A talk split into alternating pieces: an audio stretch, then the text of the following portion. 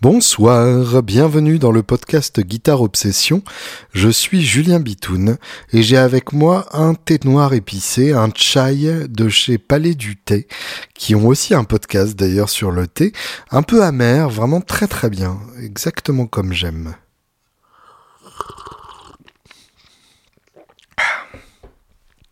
Une fois n'est pas coutume, j'ai décidé d'enchaîner deux podcasts où euh, je prends ma petite euh, caisse à savon, je me mets dessus et je hurle à tous les passants euh, mon avis sur les choses qui n'intéressent que moi.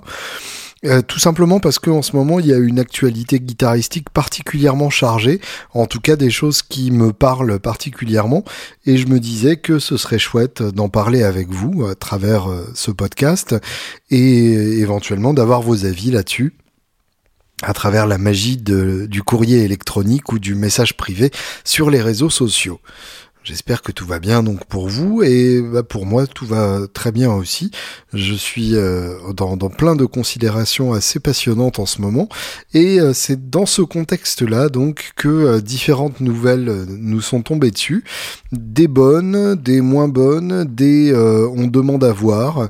Donc bah, on va voir hein, tout simplement dans les dans les mois à venir. là de, de manière générale en fait ce qui est intéressant en ce moment c'est que on va être en pleine période de NAM mais le NAM physique n'aura pas lieu. Et du coup, on va avoir plein de trucs qui vont se passer sur Internet, on va avoir plein de vidéos, il y a déjà des, des teasers qui apparaissent, des, des vidéos ou des photos qui, euh, qui fuitent, et euh, du coup on se dit, ah on sait un truc, et puis alors là dans le coin on voit un autre truc, et peut-être que ce serait ça, et tu crois que, et ainsi de suite. Et puis finalement va y avoir les, les annonces officielles, les vidéos d'annonces officielles, euh, et on peut s'attendre à des choses assez, assez excitantes.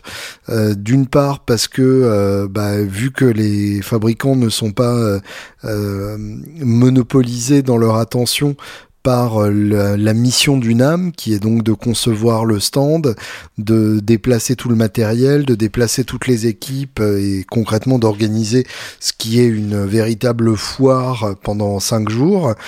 Eh bien, je pense que à la place de ça, les équipes auront focalisé leur énergie sur la production de, de vidéos. Et puis d'autre part, évidemment, parce que c'est euh, une année 2020 qui a été particulièrement dure et euh, même si le business de la musique est relativement épargné, euh, en tout cas pour les grandes marques, hein, pour les revendeurs, euh, c'est encore autre chose. même si donc les grandes marques s'en sortent plutôt pas trop mal, elles savent bien que face à un contexte de crise mondiale en train de, de se profiler, si ce n'est déjà en train d'avoir lieu, elles vont avoir intérêt à renouveler leur, leur gamme, à redoubler d'inventaire et euh, d'excitationnage pour euh, garder notre attention et notre argent. Donc par rapport à ça, évidemment, je tourne autour de, ce très beau pot depuis, euh, depuis quelques secondes. La grande nouvelle, évidemment, c'est le rachat de Mesa Boogie par Gibson. c'est une énorme nouvelle. Euh, c'est quelque chose que personnellement j'avais pas du tout vu arriver. Euh, je sais pas qui était au courant euh, avant que ça arrive, mais euh, mais c'est colossal. C'est c'est vraiment un, tremblement de terre de d'extrême magnitude dans le monde du music business et du business des, instruments. quelque chose qui qui qui n'est pas arrivé depuis très longtemps.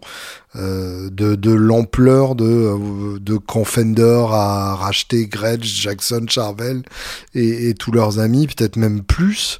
Euh, pour bien comprendre, il faut, euh, il faut comprendre l'importance de Mesa Boogie de deux points de vue. D'un point de vue historique, tout d'abord, c'est une marque d'ampli qui a inventé la, notion de high gain mais Boogie, en gros, donc, euh, c'est d'abord euh, un homme qui, qui, modifie des Fender Princeton dans, dans les années 70, euh, Randall Smith, donc, qui travaille directement dans un magasin. D'où le terme de boutique, hein, d'ailleurs. la notion même de boutique vient d'une d'une marque comme Mesa Boogie. Euh, on peut dire sans, trop euh, euh, sans trop exagérer que c'est la première marque d'ampli boutique de l'histoire. Donc en ça, c'est hyper important aussi. Et donc tout simplement qui modifiait des Princeton Blackface en mettant euh, des, des préamplis en cascade, ce qui permettait du coup de cumuler des étages de gains et d'avoir un son avec plein de gains sans être obligé de tourner, euh, enfin de, de mettre son ampli à burn et sans être obligé euh, d'accumuler les pédales de, de, distorsion et de fuzz, qui était la seule manière à l'époque d'avoir une vraie distorsion riche et encore riche, on parle d'une rate, hein. ça reste tout à fait, tout à fait sage par rapport au standard actuel de distorsion. Donc, euh, suite à ça, Mesa Boogie euh, passe de la modification à la fabrication. Euh, c'est le fameux Mark One qui est un ampli compact euh, il est pas énorme, hein, on le voit sur les photos à côté de, de Santana ou des Rolling Stones par exemple. Euh, c'est un ampli qui fait à peu près la taille d'un, Deluxe Reverb, sauf que il pèse un âne mort et demi et qui fait 100 watts.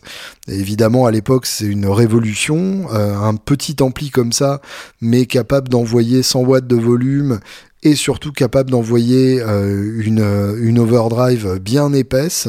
Euh, c'est quelque chose qui n'existait pas, avec en plus la possibilité de passer d'un canal à l'autre avec un foot switch, la possibilité de, de, de, tirer des boutons pour avoir accès à des options supplémentaires, comme un boost de gain, comme un boost d'aigu, comme des médiums plus creusés, bref, plein de fonctionnalités supplémentaires, avec le Mark II qui arrive ensuite, et euh, en particulier la version qui a marqué l'histoire, le Mark II C+, qui est particulièrement légendaire, tout simplement parce que c'est l'ampli euh, métal épais par excellence.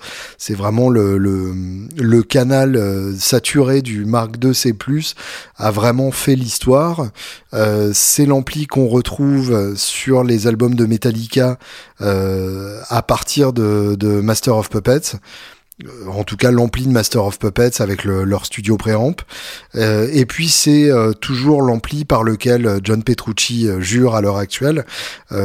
toutes les rythmiques de, de Dream Theater et tous les solos aussi d'ailleurs ont été enregistrés sur des versions plus ou moins updatées de Mark II C+. Donc avec ce côté très épais et en même temps très tenu, très lisse, avec une attaque bien définie. Donc euh, un, son qui finalement définira le, métal pour les décennies à venir, avec cette fameuse euh, égalisation graphique intégrée qu'on peut activer ou non sur euh, les deux canaux. Le, Mesa Boogie devient à cette époque-là le, spécialiste de l'ampli toute option. Et euh, évidemment, euh, les autres marques vont se, rattraper, ou en tout cas rattraper leur retard par rapport à ça petit à petit.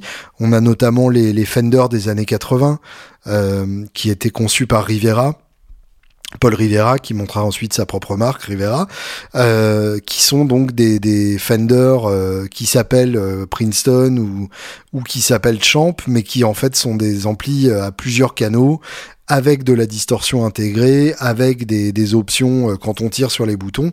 Bref, directement inspiré du modèle de Mesa Boogie. Mesa Boogie donc qui continue euh, son, petit bonhomme de chemin et qui évidemment invente le standard du son saturé des années 90 avec le dual rectifieur et tous ses dérivés, le triple rectifieur, euh, le, Road King, enfin tous ces amplis qui, euh, qui marchent dans les, dans les pas du dual rectifieur qui reste encore à l'heure actuelle euh, une référence absolue pour un gros son euh, bien compressé. C'est le son de Korn évidemment, c'est le son de tous les groupes de néo-metal euh, de la fin des années 90 et du début des années 2000. C'est le son de tous les groupes de hardcore new-yorkais aussi. Bref, c'est un son qu'on connaît parfaitement, qu'on a parfaitement dans l'oreille.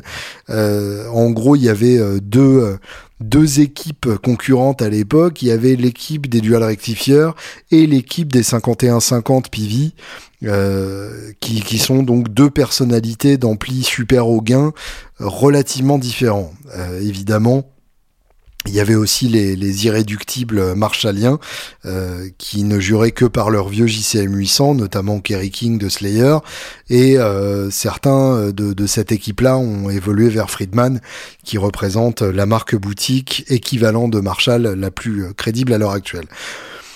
Bref, mais Boogie a eu donc un, chemin euh, euh, assez long et très riche en, en énormes succès. Plus récemment, évidemment, ils ont suivi la tendance euh, du retour à des amplis euh, moins au gain. Il y a eu le transatlantique euh, qui reprenait des sons à la Vox AC15. On a eu le Lone Star qui reprend des sons texans à la Fender. Et plus récemment, on a eu la série Fillmore, euh, qui drague très clairement euh, les, fans de rock classique des années 70. Donc, euh, une manière de, s'intéresser comme ça à, à, tous les publics distordus, qui soient distordus crunch ou distordus ultra grosse saturation. Et puis, plus récemment, il y a eu la sortie de la série Badlander, qui est en fait une évolution du dual rectifieur. Donc on reste dans, dans, le domaine rectifieur, mais on a en plus une émulation de haut-parleurs, une sortie avec haut-parleurs émulés, euh, qui est ultra bien conçue et, et, en tout cas conçue pour plaire aux guitaristes actuels qui évidemment ont besoin de cette sortie-là pour enregistrer sur leur ordi sans avoir de son extérieur, sans passer par un baffle et euh, ainsi ne pas fâcher leurs voisins. Bref, Mesa Boogie, donc c'est une marque qui est à l'écoute de, de, ses, euh, de ses clients, qui est à l'écoute des modes, qui a su s'imposer aussi dans le domaine des pédales et même de la simulation d'ampli euh, avec leur, euh, leur cap clone qui a su s'imposer dans les têtes, dans les combos et dans les baffles, et qui jusque-là a gardé une certaine image de qualité euh, qu'ils n'ont pas gâché. C'est-à-dire que même les les moins chers des, des Boogie étaient quand même des amplis dans les 1000 euros à peu près. Euh, ils ont sorti la série euh, Mini Rectifieur qui était vraiment pas cher, euh, mais ils l'ont pas tant mis en avant que ça, même s'ils en ont vendu des, des, camions. Et ils ont toujours gardé une production strictement américaine. Évidemment, c'est en ça aussi que euh, il y a cette affinité, comment dire, éthique avec Gibson, même si euh, éthique et Gibson dans la même phrase, euh, j'avoue que ça fait un peu bizarre. Il y a toujours eu cette volonté de produire uniquement aux États-Unis, de garder fièrement le label Made in USA. Évidemment, ça regroupe des, des degrés de fabrication américaine différents euh, selon les modèles et selon les guitares. Euh, on peut tout à fait avoir une guitare made in USA, mais avec des bois euh, qui ne viennent pas des États-Unis, euh, avec des pièces de d'accastillage qui ne viennent pas des qui ne viennent pas des États-Unis. Euh, c'est toujours délicat de, de dire que tout est américain dans un ampli ou dans une guitare, mais en tout cas donc il y avait cette cette image à laquelle ils étaient très attachés. Et Mesa Boogie n'a jamais cédé aux sirènes de la production euh, asiatique à bas coût ou même carrément de la licence. C'est-à-dire que Gibson s'est servi d'Epiphone pour faire ça. Euh, en gros, Epiphone, c'est les Gibson fabriqués en Asie pour euh, Mesa Boogie, il n'y a jamais eu de, euh, marque design by Boogie ou, des choses dans le genre. Et évidemment, ça leur a permis de garder une certaine indépendance et une certaine image de qualité.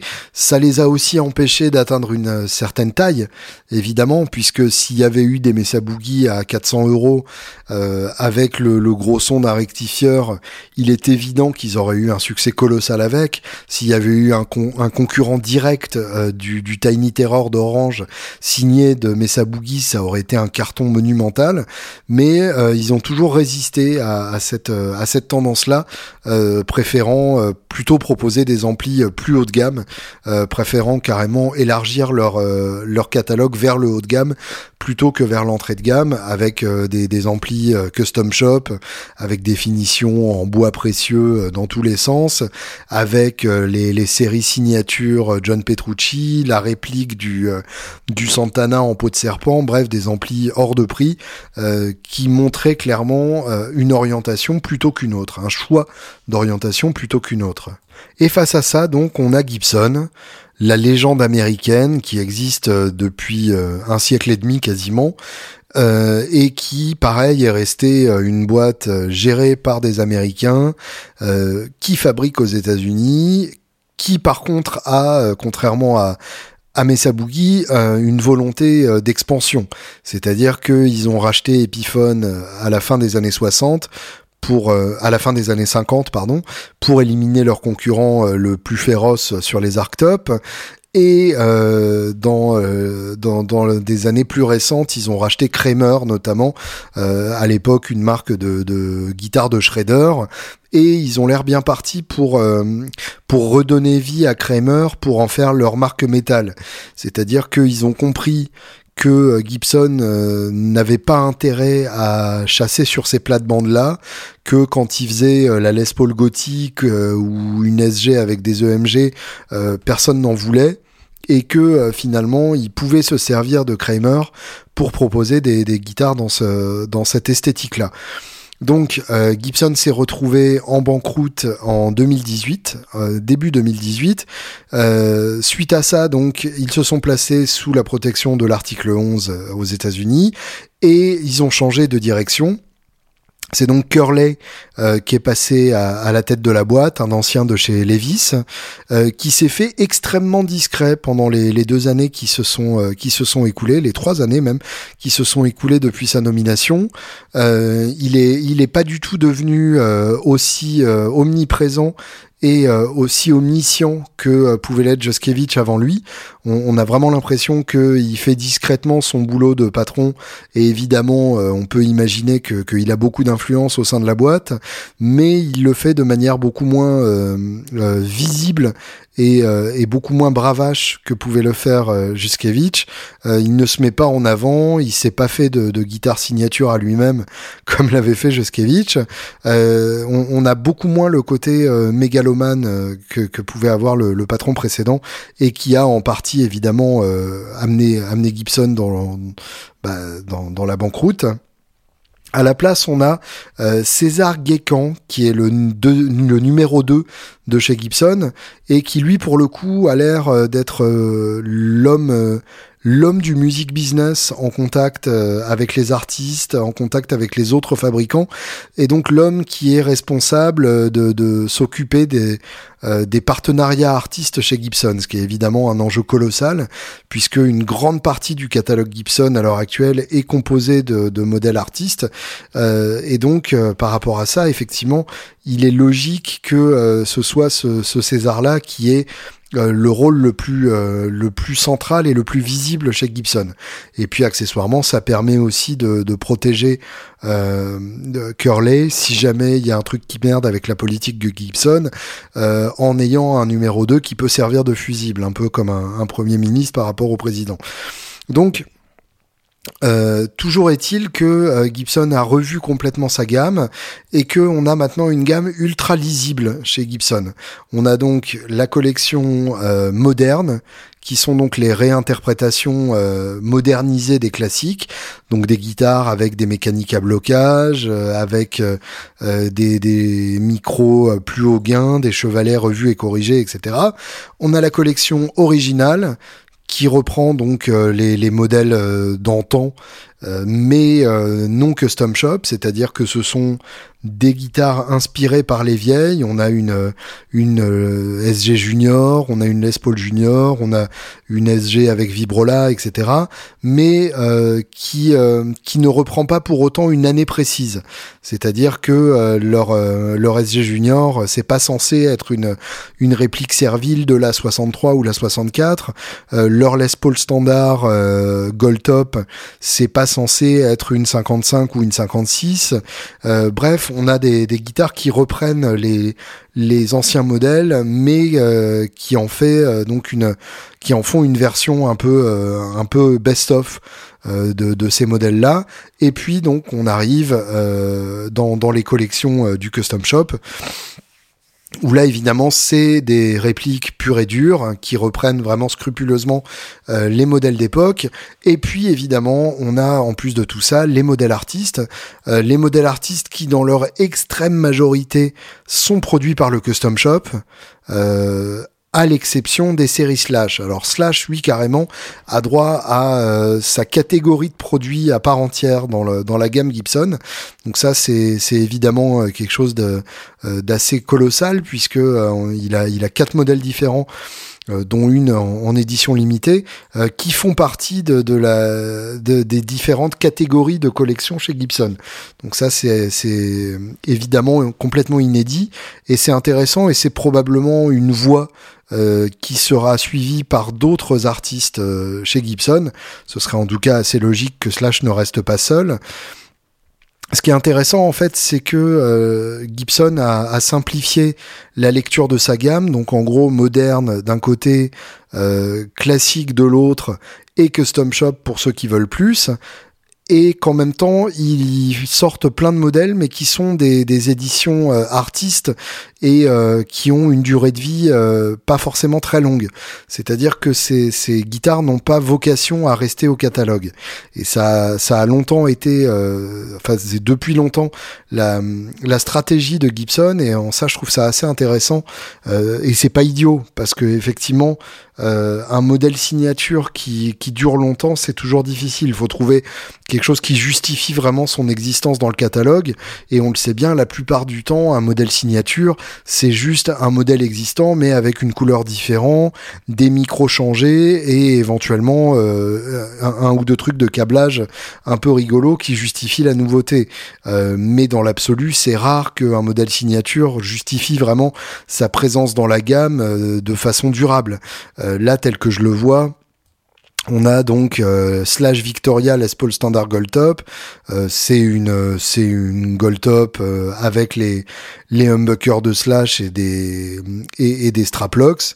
La, la Flying V Jimi Hendrix, c'est une réplique 69 avec des repères de, custom sur la tête, sur la sur le manche pardon. Euh, la Jimi Hendrix SG Custom, c'est une SG Custom 67 en blanc. Euh, pas de, de grosses modifications là-dessus. Euh, c'est souvent juste une couleur différente ou un modèle qui n'existait pas par ailleurs dans, dans la gamme.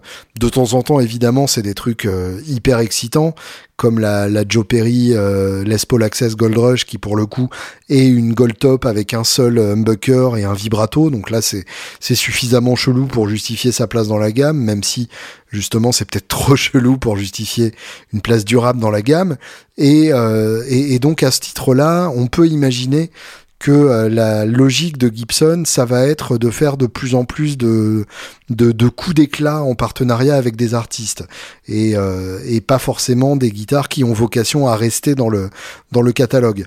Euh, je pense notamment alors, au modèle signature de Adam Jones, le guitariste de Tool.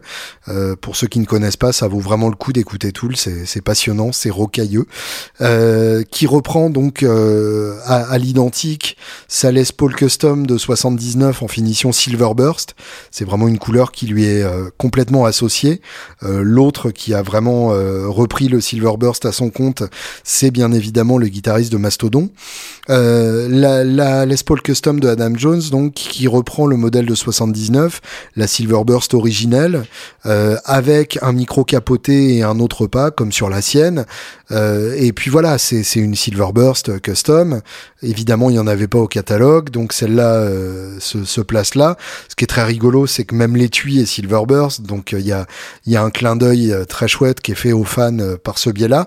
Mais si vous voulez, la version Aged Ensign, donc vieillie est signée par Adam Jones, euh, elle sera faite à 79 exemplaires, qui sont très probablement déjà vendus à, des magasins qui les ont écoulés auprès de, leurs clients les plus fidèles, parce qu'ils savent bien que 79 exemplaires, ils pourront les mettre sur Reverb euh, à une fois et demi le, le prix qu'ils l'ont payé et la vendre dans la semaine sans problème. Il y a aussi la version VOS et en général, euh, ce sont des, guitares fabriquées à 2 ou 300 exemplaires, pas plus. Donc, euh, tout le, tout le coup d'éclat autour de Adam Jones. Il y a une vidéo de 7 minutes euh, psychédélique et chelou qui a été faite euh, pour l'annoncer, etc. Euh, tout ce boulot-là, en fait, ne sera que pour un coup d'éclat pour finalement écouler 300 guitares. Mais sauf que 300 guitares à des prix comme 10 000 dollars, qui est le prix de, la Einstein de, de, de Adam Jones, bah déjà ça fait pas mal en termes de, chiffre d'affaires. Et puis évidemment, ça permet à Gibson de, de consolider leur mariage avec ces artistes-là en leur proposant des modèles exclusifs, rares, beaux et qui gardent leur cote en raison de leur rareté. Euh, parmi les prochains coups d'éclat, on va avoir une Les Paul DC signature Rick Beato. Ça, évidemment, c'est hyper malin. Rick Beato, pour ceux qui ne connaissent pas, c'est donc euh, un YouTuber euh, star euh, qui, qui se présente souvent avec sa Les Paul, euh, sa Les Paul spéciale TV Yellow Double Cut avec 2 P90 donc, euh, qui est un, un homme d'une soixantaine d'années, qui a été un son, qui est guitariste aussi et qui maintenant donc fait des vidéos où il explique à la fois des, des points théoriques de manière hyper claire et où il écoute des disques avec vous en vous expliquant ce qu'il faut y entendre et c'est des vidéos dont je suis extrêmement friand.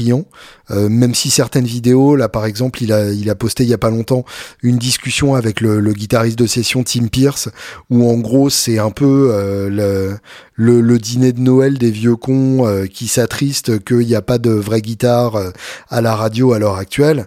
Bon, c'est un débat qu'on entend depuis depuis les années 90.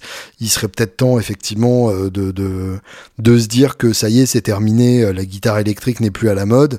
et est-ce qu'on s'en fout euh, et est-ce qu'on peut se dire que euh, on fait notre vie sans les grands médias, sans les grandes radios et que finalement euh, ce qui nous excite c'est pas que le rock soit à la radio, c'est que ce soit du métal tout simplement, que ce soit du rock. Bref, euh, Rick Beato, donc à tous les coups, sa signature Les Paul, ce sera, ce sera une édition limitée aussi. Je vois pas de d'intérêt pour Gibson de faire une, signature durable, sachant qu'ils ont déjà une Les Paul spéciale dans leur euh, dans leur gamme, euh, qui est euh, qui est avec 2 P90 euh, pareil. Alors c'est pas la double cut, donc ça justifierait la biato, mais si vous voulez la double cut, évidemment il suffit de s'adresser au custom shop et il n'y a aucune raison que qu'ils savent pas vous le faire, qu'ils sachent pas vous le il y a aucune raison qu'ils sachent pas vous le faire et la biato sera probablement une custom Shop euh, disponible à, 5000 dollars. Donc euh, ça, ce sera un, coup d'éclat euh, évidemment très malin puisque ça montre aussi que Gibson suit les tendances, qu'ils savent que maintenant les guitaristes les plus influents sont pas nécessairement ceux qui sont sur les scènes ou de toute façon on ne joue plus à l'heure actuelle, mais sont aussi les, guitaristes de YouTube qui sont suivis par des millions de personnes. Donc c'est malin de leur part. On peut imaginer aussi que euh, vont faire quelque chose avec Kirk Hammett, tout simplement parce que euh, Kirk a fait une, longue vidéo avec eux dans le cadre de leur série Icon, euh, Gibson TV, donc le, média YouTube de Gibson, euh, qui, euh, qui fait donc des visites de collection et des interviews en profondeur. L'interview en profondeur de, de, Tony Yomi était magnifique. Il y a eu Bob Rock, le producteur du Black Album de Metallica, et il y a eu donc Jerry Cantrell de Alice in Chains, qui n'a pas de modèle chez Gibson. Évidemment, il, a un modèle chez GNL, mais il a souvent utilisé une, une Les Paul Custom blanche notamment. Il est possible que cette vidéo annonce aussi un rapprochement avec Jerry Cantrell et un modèle signature en édition limitée à paraître, une réplique à l'identique de sa Les Paul Custom blanche, ce serait pas si surprenant que ça. La vidéo avec Kirk Hammett, euh, ça paraît, euh, ça paraît improbable que ce soit pas le signe d'un rapprochement entre les deux. Euh, évidemment, le prétexte, c'est que Kirk Hammett a racheté la Les la Burst, qui a appartenu à Peter Green, qui a déjà été euh, reproduite sous forme de la Collector's Choice numéro 1, la Melvin Franks, mais qui n'appartenait pas à, Hammett à l'époque. Il est très probable que euh, dans les mois à venir, on voit une Gibson Kirk qui reprenne la Melvin Franks. Euh, c'est pas parce que euh, parce qu'en parallèle ESP, donc la, la, marque à laquelle Metallica sont liés depuis depuis 30 ans, a teasé dans une vidéo le retour de la KH3, donc le modèle signature de Kirk Hammett en forme de Les Paul avec une, une araignée dessus, euh, d'un mauvais goût euh, typiquement 90s et qui nous ramène aux meilleures heures de la tournée suivant le, Black Album de, de Metallica. mais c'est pas parce que il a cette réédition de KH3 chez ESP que ça l'empêchera de, de, signer une guitare chez Gibson. Metallica fait partie de, de, ces, de cette petite dizaine d'artistes dans, dans le milieu musical qui peut se permettre d'avoir des, modèles signatures chez des concurrents. Euh, de la même manière que Clapton a eu un modèle chez Gibson, un modèle chez Martin et un modèle chez Fender, euh, Metallica est suffisamment énorme pour pouvoir se permettre d'avoir des modèles signatures à la fois chez Gibson et chez ESP sans aucun problème et peut-être, et évidemment, euh, c'est pas très difficile d'imaginer ce développement logique, et peut-être un modèle chez Mesa Boogie. Euh, Metallica euh, font partie des, meilleurs ambassadeurs de Mesa Boogie depuis le milieu des années 80 ils font partie des groupes qui ont vraiment donné son euh, de donner ses lettres de noblesse au, premier modèle de chez Mesa Boogie. Il serait assez logique que euh, que Metallica devienne euh, le groupe qui a son modèle signature chez Mesa Boogie maintenant qu'ils se sont rapprochés de Gibson. Et c'est même possible d'ailleurs que Kirk ait été interviewé à une époque où il était déjà prévu que Mesa Boogie devienne une marque Gibson et que euh, ils aient proposé un, deal euh, complet à Kirk Hammett avec une guitare chez Gibson et un ampli chez Mesa Boogie. Ce serait pas complètement délirant de s'imaginer ça. Euh, on peut imaginer d'ailleurs que Adam Jones de, de, Tool a déjà prévu de se faire faire un Mesa Boogie Silverburst qui irait avec sa guitare. Bref, euh, il y a, y a, plein de projets euh, qui peuvent être qui peuvent être assez excitants dans ce dans ce domaine-là. On va écouter un peu de musique et puis on continue de parler de ces projets excitants.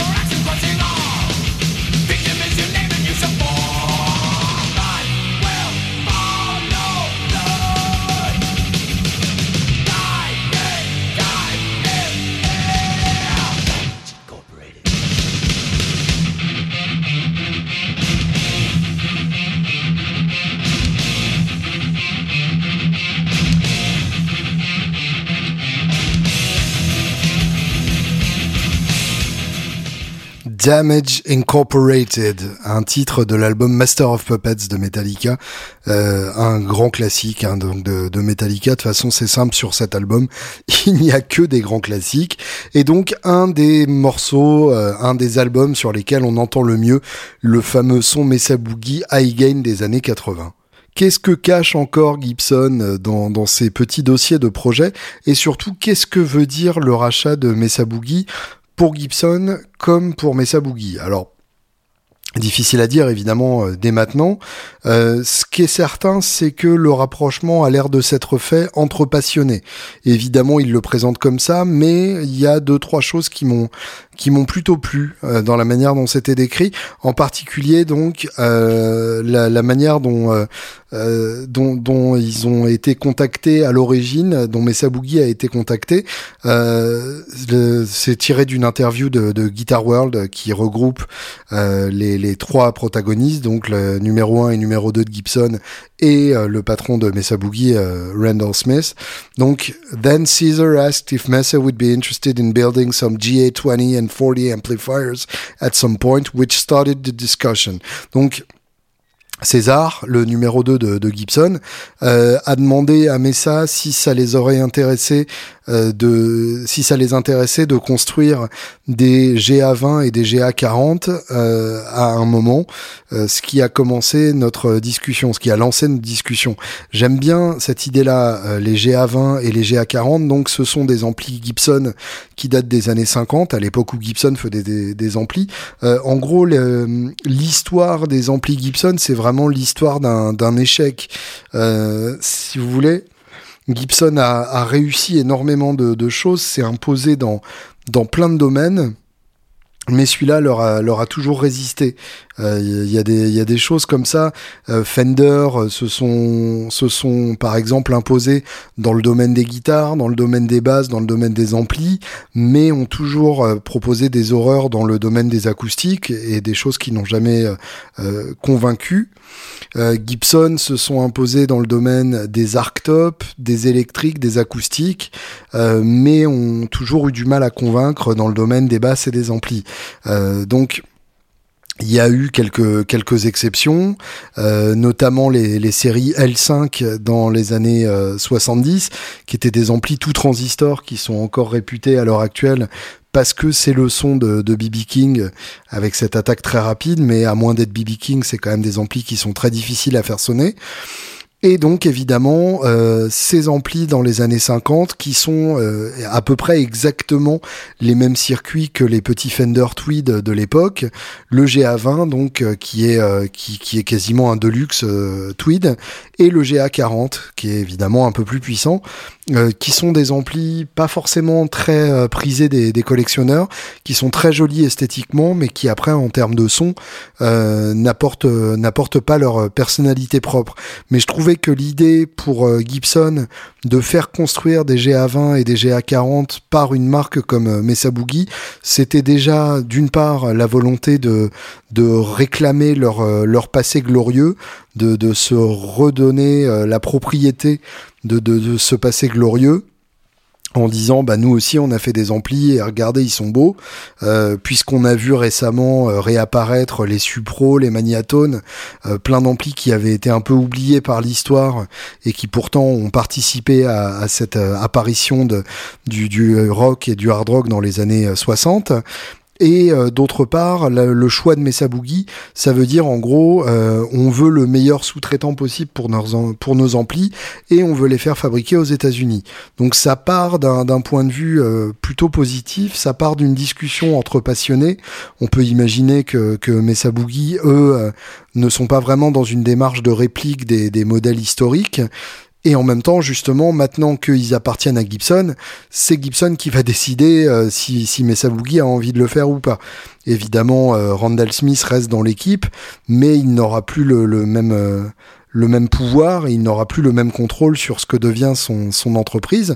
Euh, donc ça veut dire que Gibson peut tout à fait décider de faire de Mesa Boogie aussi euh, une marque qui fait des rééditions vintage euh, de, de, de, modèles Gibson, voire de reprendre ces modèles Gibson et puis de leur donner la patte Mesa avec des trucs switchables dans tous les sens, des boutons qu'on tire et des boutons qu'on pousse. Après, le gros intérêt pour Randall Smith, c'est évidemment qu'il abandonne une partie de, son contrôle et, qu'il abandonne cette indépendance de sa marque. Mais en échange, sa marque va lui survivre. Euh, il a quand même 75 ans, il a probablement euh, plus autant euh, l'énergie ou l'envie de suivre au quotidien le, développement des nouveaux modèles, les galères de distribution avec la France, etc. et donc forcément, il, s'achète une, une certaine tranquillité d'esprit par rapport à ça. Euh, il dit dans l'interview que en faisant ça, en gros, euh, il s'assure que les employés Mesa Boogie euh, resteront employés même s'il lui meurt. Et effectivement, c'est pas plus idiot de vendre maintenant plutôt que d'y être obligé euh, une fois que, que, lui sera mort ou incapable de, euh, de diriger la boîte et que ça se retrouve euh, dans le catalogue d'une d'un méga groupe genre Korg par exemple qui a notamment Vox, Blackstar, enfin je crois qu'ils distribuent euh, Blackstar. Blackstar ne leur appartient pas, mais euh, en tout cas dans, le catalogue d'un méga euh, d'un méga groupe comme ça qui achète tout sur son passage, et ce serait évidemment ce serait évidemment désastreux pour pour Mesa et pour cette image de qualité qu'ils ont qu'ils ont vraiment réussi à conserver jusque là. Faut espérer évidemment que, que Gibson ne chie pas partout. Là-dessus, on peut rien promettre on peut quand même euh, leur donner le bénéfice du doute, surtout par rapport aux améliorations qui ont été faites à leur, euh, gamme euh, ces dernières années. On peut imaginer que de toute façon, ils ne changeront rien à la production, puisque en gros, Mesa c'est une usine qui est, bien installée, qui a ses méthodes de production. Il euh, n'y a pas de raison que Gibson mette son nez dedans, euh, d'autant plus qu'ils n'ont pas l'expertise pour. Euh, et, ça m'étonnerait vraiment qu'ils veuillent sous-traiter, délocaliser une partie, etc. ce qu'un autre groupe aurait sans doute voulu faire, mais vu l'orientation purement américaine de Gibson, on peut imaginer que, que Boogie sera plutôt à l'abri de ce côté-là. Côté Gibson, ça leur permet tout simplement euh, d'avoir un catalogue qui couvre tout, puisque là, du coup, ils ont à la fois les guitares, les acoustiques et les amplis. Il leur manquerait éventuellement les basses. Ils ont les guitares métal avec Kramer, euh, donc il leur faudrait, euh, faudrait qu'ils rachètent les clans, en gros, ou quelque chose dans le genre. Euh, mais peut-être que c'est déjà prévu ou Sadowski. Bref, en, gros, là, ça leur permet de contrôler toute la chaîne de, certains guitaristes et de proposer une solution complète, ce qui évidemment va bénéficier au custom shop. Ça permet de faire des assortiments comme le fait Fender, une, une Les Paul d'un certain burst avec un Mesa Boogie du même burst. Évidemment, c'est assez logique qu'ils proposent ce genre de choses et ça va sans doute évidemment marché, euh, ou une, une, belle Les Paul Custom Black Beauty avec un, un Mesa Boogie avec le, le signe custom dessus euh, pour rappeler euh, la tête de la, de la Les Paul. Enfin, évidemment, les, les possibilités sont nombreuses et, euh, et excitantes pour la plupart. Euh, et puis, évidemment, ça donne accès à Gibson à des artistes qui jusque-là n'étaient pas touchés par, par leur marque, c'est-à-dire des artistes comme euh, bah, comme Metallica par exemple, hein, euh, qui euh, qui ne jurait que par Mesa Boogie en termes d'ampli, mais qui n'était pas forcément intéressé par Mesa Boogie, par Gibson en tant que en tant que marque de guitare. Euh, a beau avoir la, la Les Paul de de Peter Green et James Hetfield a beau avoir utilisé des, des Explorer Gibson pendant pendant les trois premières années de la carrière de Metallica, c'est pas pour autant que ils sont souvent affichés avec autre chose que des ESP. Euh, James Hetfield a même eu à l'époque de Sentenger une magnifique custom, euh, euh, une custom pinstripée avec une, une Iron Cross dessus. Et cette, cette custom est devenue un modèle chez ESP. Donc finalement, ESP n'avait aucun problème à proposer des, des copies de Gibson quand il s'agissait de, de, faire plaisir à leurs endorsés les plus, les plus précieux et les plus prestigieux. Maintenant que Mesa Boogie devient la propriété de Gibson, ces artistes deviennent plus accessibles pour Gibson et ça permet d'envisager des collaborations, ne serait-ce que ponctuelles, pour des, éditions très limitées. On peut imaginer par exemple qu'un Santana euh, aurait, euh, aurait tout intérêt à proposer euh, genre un pack Woodstock Custom Shop à, à, 69 exemplaires par exemple comme l'année de Woodstock avec euh, un Mesa Boogie et une, euh, une Les Paul spéciale comme il avait sur la scène de Woodstock. Après je sais pas quel est les, euh, le, le, degré d'implication de son contrat avec PRS, c'est possible qu'il n'ait pas le droit, ou c'est possible par exemple que John Petrucci euh, n'ait pas le droit de, de jouer autre chose que des Music Man, même s'il est euh, très affilié avec Mesa Boogie. Alors justement, on verra pour ces artistes de quelle façon ça peut évoluer, de quelle manière ils vont ils vont gérer ce rachat et en profiter ou pas. dans tous les cas, il va forcément se passer des, choses intéressantes.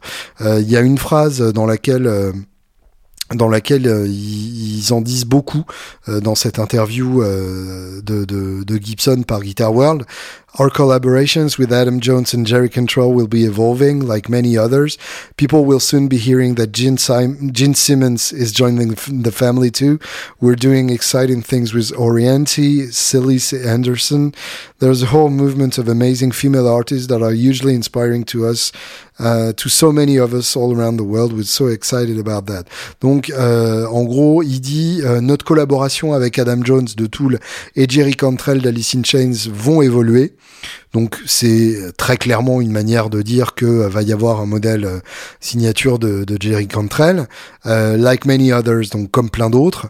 les gens vont bientôt apprendre que euh, Gene Simmons, donc de, euh, de Kiss, rejoint aussi la famille.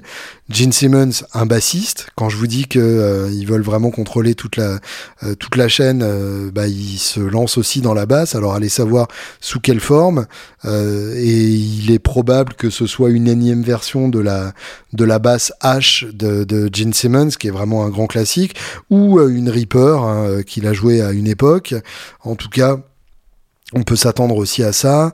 Euh, on fait des choses excitantes avec Orianti et Sadie Sanderson. Alors Orianti, tout le monde connaît. Hein, jusque-là, euh, très très très euh, prochement associé de, de, très près à, à, PRS. Donc ça veut dire que que Gibson n'a aucune aucune arrière-pensée à chasser directement sur les sur le territoire de euh, de PRS donc on peut s'attendre à certains euh, à certains artistes qui passeront euh, d'une boîte à l'autre comme ça avec ce changement tout simplement de direction chez Gibson. Il y a fort à, parier en tout cas c'est ce que certains artistes ont ont avoué à demi mot que en gros Joskevis leur faisait peur et que maintenant qu'il est plus là ils sont plus soqués avec le fait de de travailler avec Gibson et Celis Anderson, donc, euh, c'est euh, cette guitariste euh, de l'école gospel qui chante d'enfer d'ailleurs par ailleurs, qu'on voit souvent avec une SG custom blanche 3 micros, tout simplement parce que elle se, se, situe dans la lignée de Sister Rosetta Tharpe et c'est une guitariste notamment qui a accompagné Maria Carey et plus récemment Liso. Euh, la, la, chanteuse qui, qui, a, qui, qui a vraiment euh, fait péter tous les scores en, en 2019 et 2020. Donc euh, il y a, y a de la même manière que pour que pour Beato, il y a une vraie oreille de Gibson sur ce qui se passe en ce moment et une vraie volonté de, profiter de, ces nouvelles stars et de ne pas rater le, prochain grand endorsé Gibson qui leur permettrait de, se faire voir évidemment à d'une nouvelle génération ou d'un nouveau public. Là, en l'occurrence, un public féminin euh, ou un public masculin sensible euh, à, à, la présence de femmes dans le milieu de la guitare. Je me compte évidemment parmi ces gens-là. Donc, euh, un modèle Céline Anderson, ce serait rigolo, mais pareil, évidemment, ça n'aurait de sens que si c'était une édition limitée, puisque il existe déjà une SG Custom dans la gamme dans la gamme Gibson. Et et, donc par rapport à ça, euh, il est fort probable que euh, au-delà de, toutes ces éditions limitées, que ce soit Jen Simmons, Orianti ou Celis Sanderson, il y ait d'autres gammes façon euh, slash et euh, il y a une rumeur persistante par rapport à ça euh, sur Dave Mustaine. Alors ça peut paraître complètement improbable, mais euh, il y a une très bonne vidéo qui a été faite par je ne sais plus qui sur YouTube, mais vous pourrez retrouver ça très facilement si vous savez vous servir des internets. vous cherchez Dave Mustaine Gibson et ça doit être la première vidéo qui apparaît sur YouTube, qui en gros a analysé des, photos. Il y a une photo qui a fuité du Custom Shop Gibson euh, qui, représente donc une, euh, Flying V euh, mais une Flying V King V, c'est-à-dire comme Jackson, hyper pointue, pas, du tout arrondi comme la Flying V classique de, chez Gibson, peinte en, en, silver, donc en, en, argenté, qui est une des couleurs les plus utilisées par Dave Mustaine, Et à côté de ça, Dave Mustaine qui a annoncé euh, que euh, sa collaboration avec Dean allait, euh, allait toucher à sa fin. Donc évidemment, ça veut dire qu'il va passer chez une autre marque. Ça veut pas dire automatiquement Gibson. Et puis une photo de, César qui qui pose dans son bureau et derrière lui on voit une une Flying V avec une tête de, de, de Firebird et une euh, je, je sais plus, une euh, Explorer avec une tête de Firebird. Donc autant de, de, tentatives de faire une guitare euh, radicalement différente pour Gibson et probablement donc plus orienté métal. Alors est-ce que ça sortira chez Kramer? J'ai d'énormes doutes parce que pour le coup, euh, Mustaine est quand même un très gros client et je pense que s'il va euh, chez une marque, il voudra le prestige de la marque Gibson. Euh, mais il est probable effectivement que il annonce ça dans, dans, les jours qui viennent. Et s'il est chez Gibson, ce sera quand même une grosse nouvelle puisque Mustaine est quand même quelqu'un qui a énormément d'influence dans le milieu du métal, probablement la deuxième personne la plus influente derrière Metallica, ce qui est un peu l'histoire tragique de sa vie par ailleurs. Et donc, euh, à partir du moment où euh, Gibson euh, convainc Metallica, il y a des chances aussi pour que Mustaine ait envisagé de manière un peu sérieuse l'histoire. La perspective d'avoir Mesa Boogie en ampli, c'est pas impossible que ça l'ait intéressé aussi, puisque ces, ces, différents partenariats ont, ont, un peu eu tendance à battre de l'aile. Il était chez Marshall à une époque. Marshall, évidemment, qu'aurait été la, le mariage le logique en termes de son avec Gibson, puisque le, le fameux couple Les Paul Plexi, c'est un couple qui a écrit l'histoire, mais en même temps Marshall, marque britannique, et puis qui a délocalisé la quasi-intégralité de sa production. Euh, donc il euh, n'y a, a, pas exactement le même état d'esprit, ça aurait été moins, euh, moins facilement compatible avec, avec Gibson. Mais bref, donc euh, on pourrait imaginer une euh, gamme Dave Mustaine. Là pour le coup, pas forcément une édition limitée custom shop euh, aged and signed, tout simplement parce que le public métalleux n'a pas les mêmes budgets d'achat que le public classique rock et le public blues. Donc les, les, fans de Dave Mustaine seront plutôt prêts à mettre 1500 euros dans une dans une Gibson que que 4500.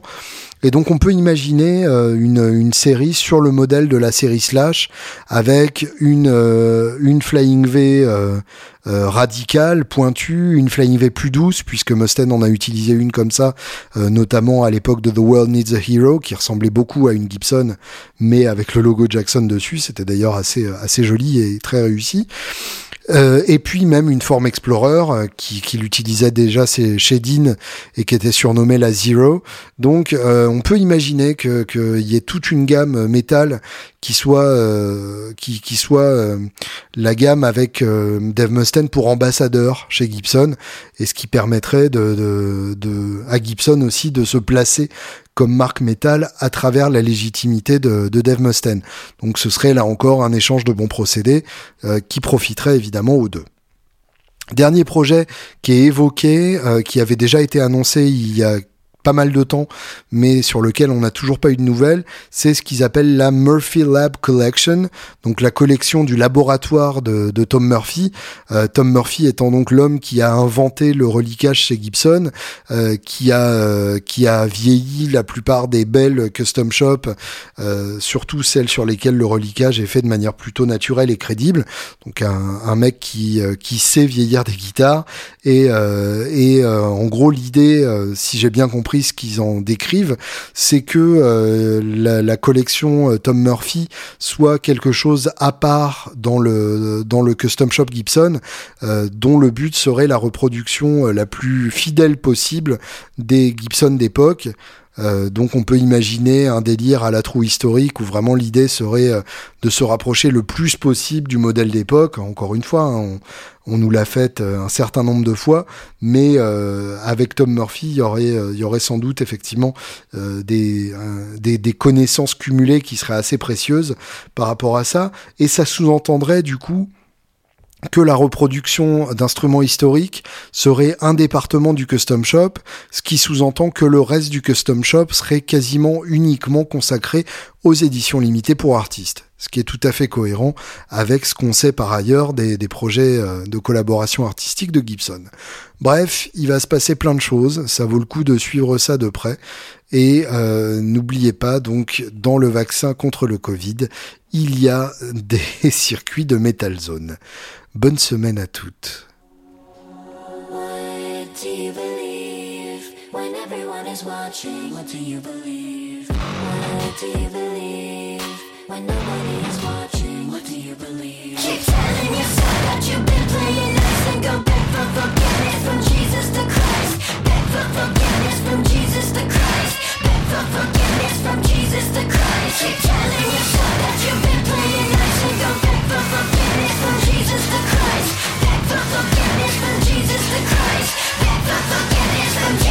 Christ.